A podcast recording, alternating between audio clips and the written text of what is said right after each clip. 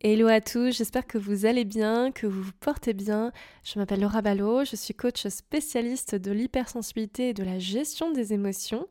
Je travaille en particulier avec des personnes sensibles ou hypersensibles pour les aider vraiment à devenir leaders, à s'accepter comme elles sont et à vraiment aligner leur énergie féminine et masculine.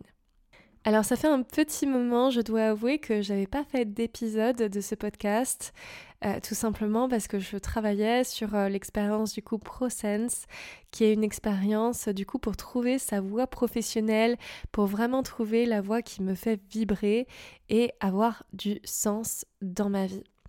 On parlera à ce sujet-là dans le prochain épisode de l'Ikigai pour aussi trouver sa voix. Dans cet épisode, j'avais envie de vous parler d'un problème que j'ai pu repérer chez pas mal de mes coachés, qui est bah, comment je fais pour réagir à la critique, comment est-ce que je fais pour ne pas me laisser déstabiliser par des critiques négatives qu'on va me formuler?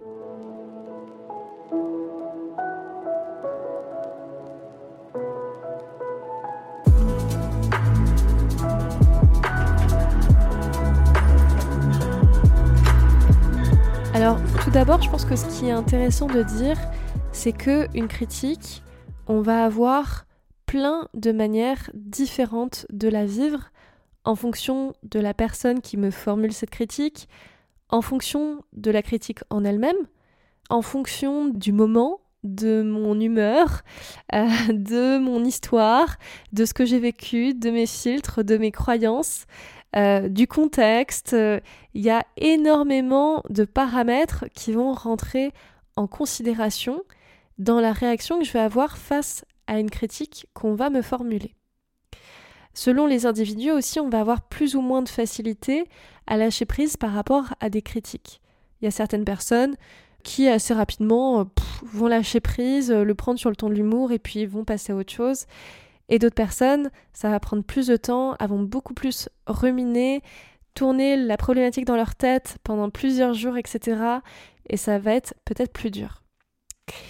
Et euh, moi, ça m'est arrivé notamment récemment, euh, c'était il y a un mois environ, qu'une personne comme ça, à un moment, me balance euh, ses quatre vérités, alors que pour moi, c'était vraiment une personne de confiance.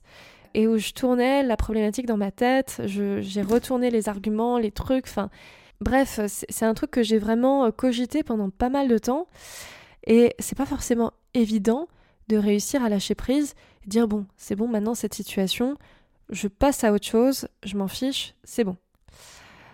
Alors, je vais vous donner du coup quelques conseils pour réussir peut-être à se libérer, à se détacher d'une situation où on nous formule justement des critiques négatives. Comment je fais pour lâcher prise par rapport à ça et pour peut-être aussi mieux le vivre? Alors déjà, je pense que la première chose, ça va être par rapport à l'interlocuteur, je dirais se décentrer déjà de soi-même. C'est que souvent, on a tendance à être euh, assez autocentré par rapport à des comportements ou des critiques qu'on nous formule. Je vais prendre un exemple très simple pour euh, bien montrer ce que ça recoupe.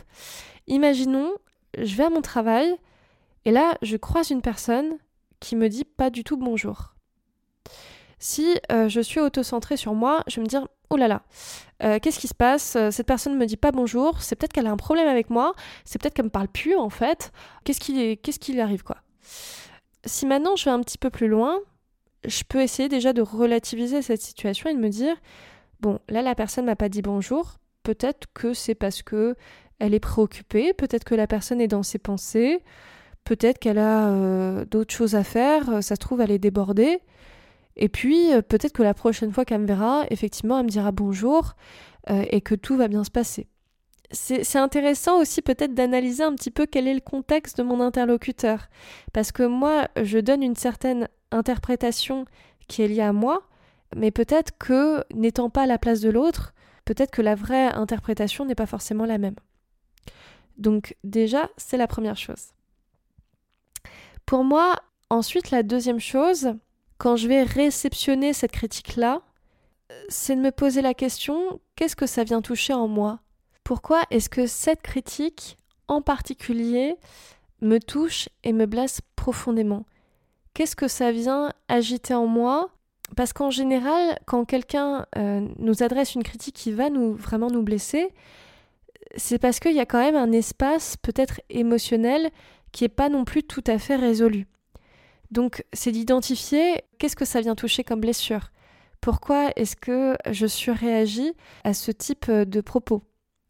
Et c'est ça aussi qui est important, ça m'aide aussi à accéder à plus de connaissances de moi-même quand l'autre me fait une critique qui vient aussi me toucher. Ça me révèle, ça me surligne, en quelque sorte peut-être quelque chose qui n'est pas tout à fait euh, apaisé, on va dire, chez moi. Ensuite, la troisième chose, je dirais, c'est par rapport au dialogue intérieur. C'est-à-dire que des fois, quand une personne vient nous faire une critique, on peut avoir tendance à reprendre ça sur un dialogue intérieur, surtout quand on manque un petit peu d'estime de soi. Imaginons quelqu'un qui vient me dire euh, Ouais, oh, t'es nul, t'as pas fait ça, etc. Bon, si j'ai une estime de, moi assez solide, je vais dire Bon, c'est bon, voilà, euh, stop. si j'ai une estime de, moi qui est un petit peu bancale, ça se trouve, je vais même pouvoir me dire Ah bah oui, euh, il a raison, je, suis nulle en fait. Et oh là là, je devrais arrêter ce métier, je, suis tellement nulle, enfin là, ça, ça correspond pas euh, à mes capacités. En fait, euh. vous voyez, tout un dialogue intérieur que je vais me faire par rapport à moi-même, qui peut même aller au-delà de la critique qui m'a été directement formulée. c'est un petit peu ce que j'appellerais l'effet tremblement de terre. C'est-à-dire que la personne vient me faire cette critique-là, et là, c'est le drame. C'est-à-dire que ça vient tout remettre en cause, ça vient vraiment me déstabiliser dans ma confiance et dans mon estime. En général, moi j'utilise souvent une allégorie, c'est celle de la maison. C'est comme si une personne, elle vient chez moi, qu'elle va critiquer la déco de ma maison, et que moi derrière je vais me dire, ok, elle critique la déco de ma maison, ça marche, je prends en compte tes remarques, et bah du coup je détruis la maison. Alors, euh, enfin, vous voyez, c'est presque hors proportion en fait.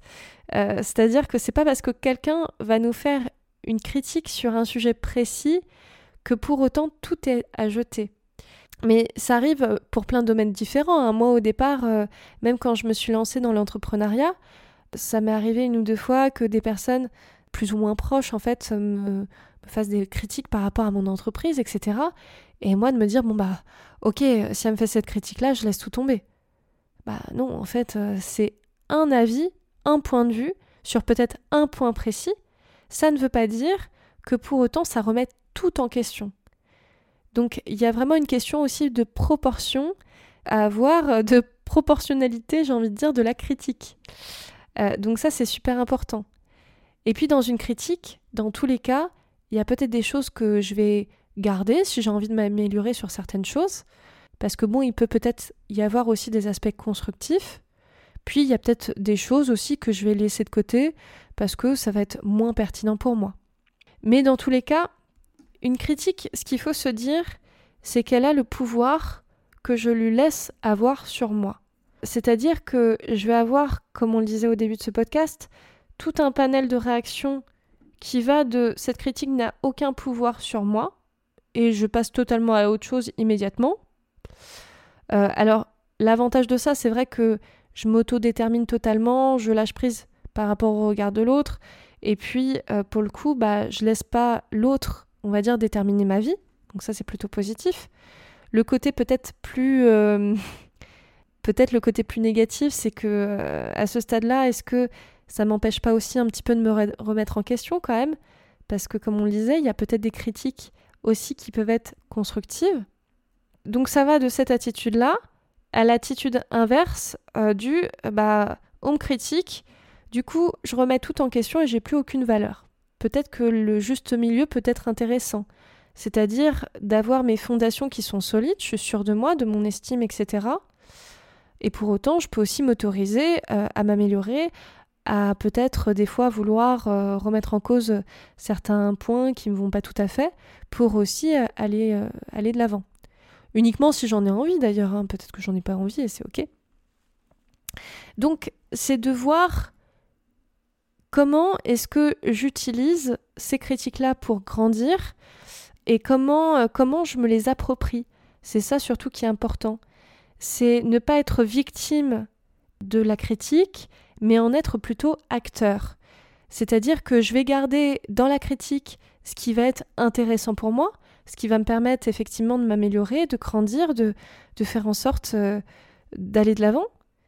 Et puis pour autant, bah, ce qui est moins pertinent à ce moment-là, peut très bien ne pas euh, voilà, le, rejeter et puis euh, pas forcément le garder.